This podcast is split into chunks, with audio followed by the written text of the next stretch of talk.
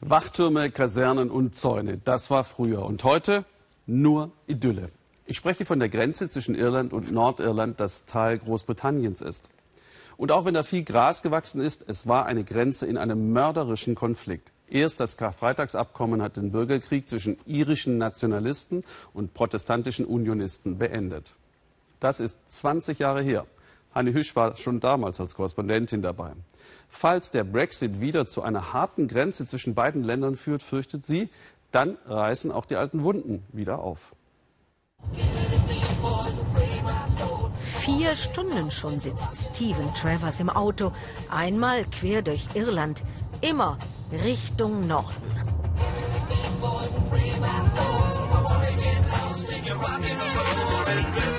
Drift Away schmettert die Miami Showband.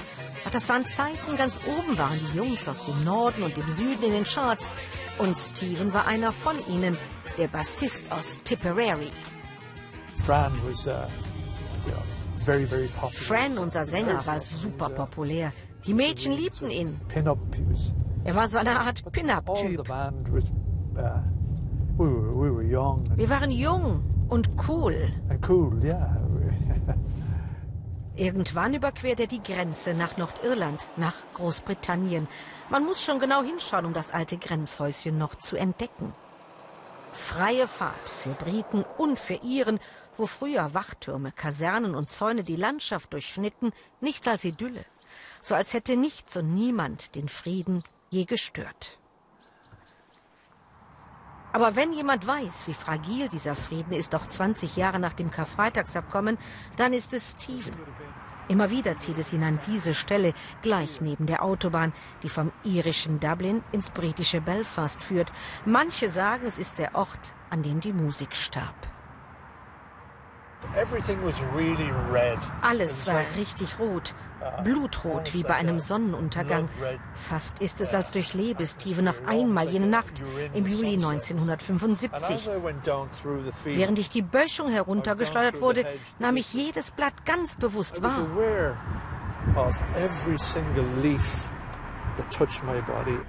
Die Straßensperre, Militär, Routinekontrolle, wie so oft auf dem Höhepunkt des nordirischen Bürgerkriegs.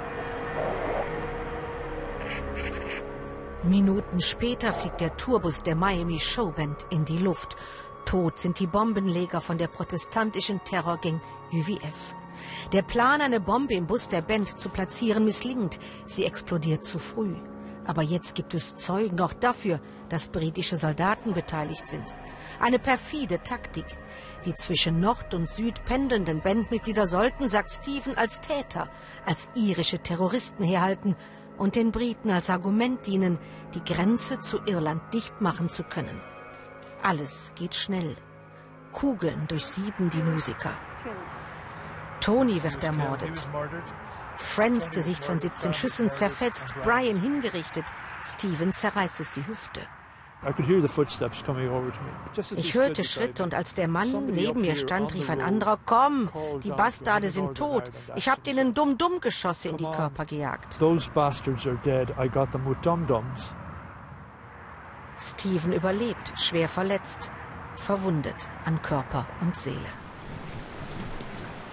Wertlos sei sein Leben gewesen, bis er seine Mission erkennt und ein Reisender wird in Sachen Versöhnung und Gerechtigkeit. Ein Gemeindezentrum mitten in Nordirland. Eine Veranstaltung, wie es sie jetzt häufiger gibt, mit Teilnehmern, die sich früher als Feinde sahen und heute zusammen um Frieden ringen. Was sie verbindet, ist das Leid Forgiveness isn't easy even after 40 years. I Versöhnung ist nicht einfach. Drei Brüder hat Eugene Reevy verloren, hingerichtet, weil sie katholisch waren. Alan McBride verlor seine Frau, da ist die Tochter gerade mal zwei Jahre alt. Zerfetzt von einer Bombe der katholischen IAA. Sharon hatte dem Vater im Fischladen geholfen, in Belfast, auf der Schenkel Road, wo die Protestanten leben. Wir können nicht nur die Bombenleger verantwortlich machen. Es gab auch die, die Einfluss ausübten, indem sie Hass predigten.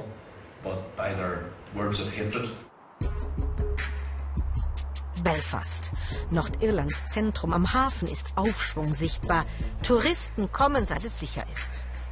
Hier hat Europa investiert seit dem Karfreitagsabkommen.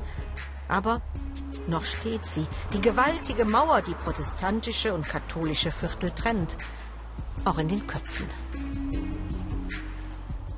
Hier in Belfast treffen wir auch wieder auf Ellen McBride bei einer Ausstellungseröffnung. Jeder Schuh ein Schicksal, ein Leben viel zu früh ausgelebt, ausgelöscht. 3600 Menschenleben hat der Nordirland-Konflikt gekostet. Lange nicht jede Wunde ist verheilt. Nicht jede Geschichte erzählt, nicht jeder Täter zur Verantwortung gezogen. Das hier sollten alle Politiker sehen, meint Ellen, vor allem die, die immer noch Teilung predigen und Hass. Ja, es gibt Frieden, weniger Tote, aber die Paramilitärs, die Terrorgangs beider Seiten sind immer noch aktiv. In unser Traumazentrum kommen jede Woche Menschen, die immer noch von solchen Gruppen bedrängt werden. Stephen ist schon wieder unterwegs. Gewalt darf sich nicht wiederholen. Das ist gerade jetzt seine Botschaft, wo der Brexit näher rückt. Und alte Gräben wieder aufreißt, zwischen Katholiken und Protestanten, zwischen Briten und Iren. Eine harte Grenze, Gift für den Frieden. Anger Wut über eine solche Grenze bricht sich in Gewalt Bahn. Leute werden sagen, dieser Friedensprozess, das Karfreitagsabkommen, reine Zeitverschwendung, das ist die Gefahr. Alles fängt von vorne an.